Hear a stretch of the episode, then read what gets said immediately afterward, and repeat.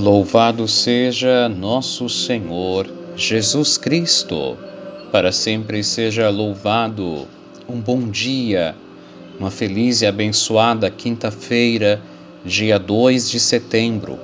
Aqui quem vos fala é o Padre Fabiano Schwank Colares, pároco, na paróquia de Nossa Senhora da Conceição em Porto Alegre. Me dirijo a cada um dos meus queridos paroquianos e paroquianas e a todos os amigos e amigas que nos acompanham através deste áudio. Gostaria de oferecer uma palavra de fé, de paz, de esperança e te convido para iniciarmos o nosso dia com o nosso Deus. Em nome do Pai, do Filho e do Espírito Santo. Amém. E eu desejo que a graça e a paz de Deus, nosso Pai, e do Senhor Jesus Cristo, que é a alegria das nossas vidas, estejam na tua casa, no teu caminho para o trabalho, na tua vida, estejam convosco. Bendito seja Deus que nos reuniu no amor de Cristo. Te convido, irmão e irmã, a ouvirmos a palavra do Senhor, o Evangelho, que nesta manhã é de São Lucas, capítulo 5, versículos 1 a 11. Que o Senhor esteja convosco, Ele está no meio de nós. Proclamação do Evangelho da Boa Notícia de Nosso Senhor Jesus o Cristo, segundo Lucas. Glória a vós, Senhor. Naquele tempo, Jesus estava na margem do lago de Genezaré e a multidão apertava-se ao seu redor para ouvir a palavra de Jesus, para ouvir a palavra de Deus.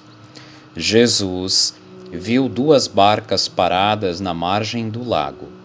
Os pescadores haviam desembarcado e lavavam as redes. Subindo numa das barcas, que era de Simão, pediu que se afastasse um pouco da margem. Depois sentou-se e da barca ensinava às multidões.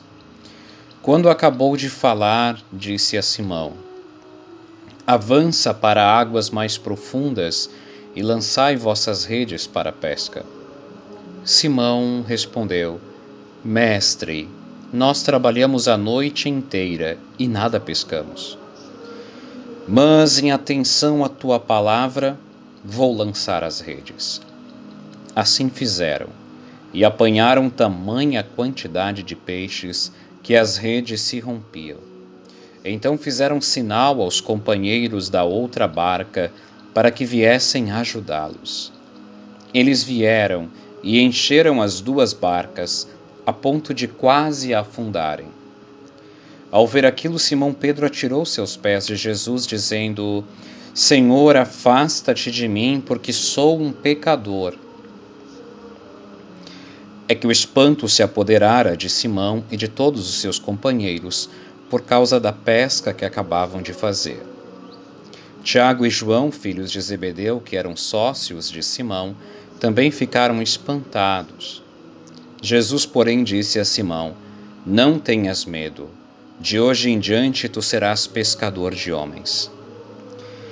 Então levaram as barcas para a margem, deixaram tudo e seguiram a Jesus. Palavra da salvação.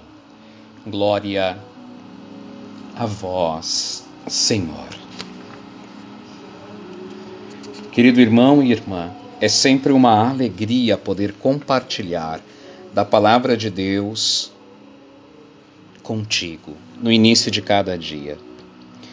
Olhando para o texto de hoje, Jesus aos, às margens do lago de Genezaré. Lago este que tinha em torno de 25 quilômetros de comprimento por uns 15 quilômetros de largura, ou seja, é bastante grande. Jesus está em, ao norte, a noroeste pela região de Cafarnaum. Jesus vê estes homens que haviam pescado a noite toda e não tinham pescado nada. Enquanto ele ensinava as multidões, Ele via o cansaço e, ao mesmo tempo, a sensação de fracasso desses homens que tinham tentado, e parece que o mar da Galileia estava negando seus peixes. Diante deste sentimento de frustração, de cansaço, Jesus, falando com Simão Pedro, diz: Lançai as redes novamente, lançai as redes. É, no momento de fracasso, no momento de dificuldade, parece que o nosso coração ele está mais sensível. Parece que nós somos quebrados no nosso orgulho e nós é, estamos mais abertos. Mesmo quando nós não vemos os frutos, por exemplo, da vida espiritual, rezamos e parece que não progredimos, participamos dos sacramentos e parece que estamos desanimados, aí é uma boa oportunidade, uma boa oportunidade de nós abrirmos o coração para o Senhor. Talvez o Senhor esteja nos dizendo que estes aparentes fracassos é, queiram dizer que devemos trabalhar mais por motivos sobrenaturais, por obediência, por Ele e só por Ele, do que pelas nossas forças e pelas nossas tentativas. Certa vez Santa Teresa, grande reformadora do Carmelo, estava fatigada, cansada e e ela ouviu de Jesus lhe dizendo na oração: Filha, a obediência dá forças. A obediência dá forças. A obediência consiste em permitir que a vontade de Deus se cumpra na nossa vida, mesmo quando parece que não há razões, mesmo quando parece que não vai dar certo, eu vou lá e confio no Senhor. Confio nele com a confiança de que a obediência é também uma maneira de participarmos da redenção, de transformarmos a nossa vida, porque afinal de contas Jesus viveu a obediência ao Pai e uma obediência que lhe conduziu à morte de cruz. Mas Jesus foi obediente e confiou no Pai até o fim. E esta obediência lhe concedeu depois a graça da ressurreição. E aqui está o, a virtude, a virtude, a força. Nós também, querido irmão e irmã, não podemos imaginar as consequências da nossa fidelidade em seguir as pegadas de Cristo, mesmo quando Deus está nos pedindo algo difícil e de nós de entregarmos, de nós confiarmos. Não podemos imaginar as consequências positivas deste ato de obediência mesmo que tenhamos que abrir mão de alguma situação ou de alguma pessoa, inclusive. São José Maria Escrivá dizia: Se corresponderes à chamada que o Senhor te fez, a tua vida, a tua pobre vida, deixará na história da humanidade um sulco profundo e largo, luminoso e fecundo, eterno e divino. Eterno e divino. Não ponhamos limites ao Senhor assim como Pedro não pôs limites. Se Jesus disse, vai, vai de novo e agora lança mais profundo, ele foi. Se o Senhor te pede, aceita, confia, vai de novo, agora pela palavra dele. E não esquece, nunca, jamais, a obediência dá força e frutos. Obediência à palavra do Senhor obediência àquilo que ele me pede no coração, obediência à palavra do diretor espiritual, do confessor, obediência à autoridade da igreja, obediência, o caminho que nos leva ao céu. Pai nosso que estais no céu, santificado seja o vosso nome. Venha a nós o vosso reino. Seja feita a vossa vontade, assim na terra como no céu. O pão nosso de cada dia nos dai hoje. Perdoai-nos as nossas ofensas, assim como nós perdoamos a quem nos tem ofendido, e não nos deixeis cair em tentação, mas livrai-nos do mal. Amém. Ave Maria, cheia de graças, o Senhor é convosco.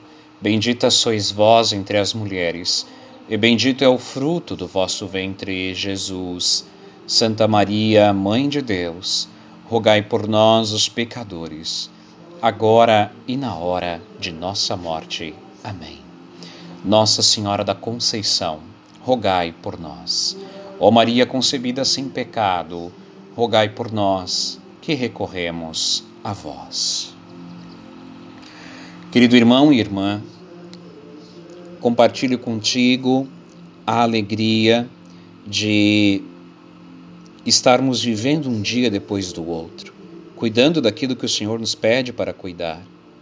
Nós começamos um trabalho agora de desenvolvimento de um memorial, um mini museu para conservarmos e podermos mostrar para a comunidade aquelas é, aqueles é, objetos e documentos mais antigos que temos na nossa paróquia, claro, porque a nossa paróquia tem.